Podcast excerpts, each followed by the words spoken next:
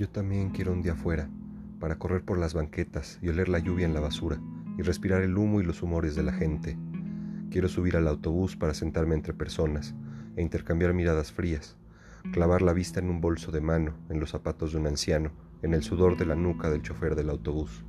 cerrar las piernas bien para ir compactos, para pensar cómo hemos llegado y cómo nos iremos. Ya me veo sonriendo a las personas allá afuera, agradeciendo cada seña que me indica un sitio y luego otro y otro más, y así hasta volver con gusto a casa, porque hasta eso hemos perdido, como volver a uno mismo, mirarse en el espejo y fijarse en todo menos en el propio cuerpo, la propia cara, el propio abismo. Saltarse la cerca del vecino, el océano del vecino, porque resulta algo raro pedir una instrucción para volver por donde ya hemos ido antes. Yo también quiero un día fuera, acercarme a un extraño y preguntar cómo se llega.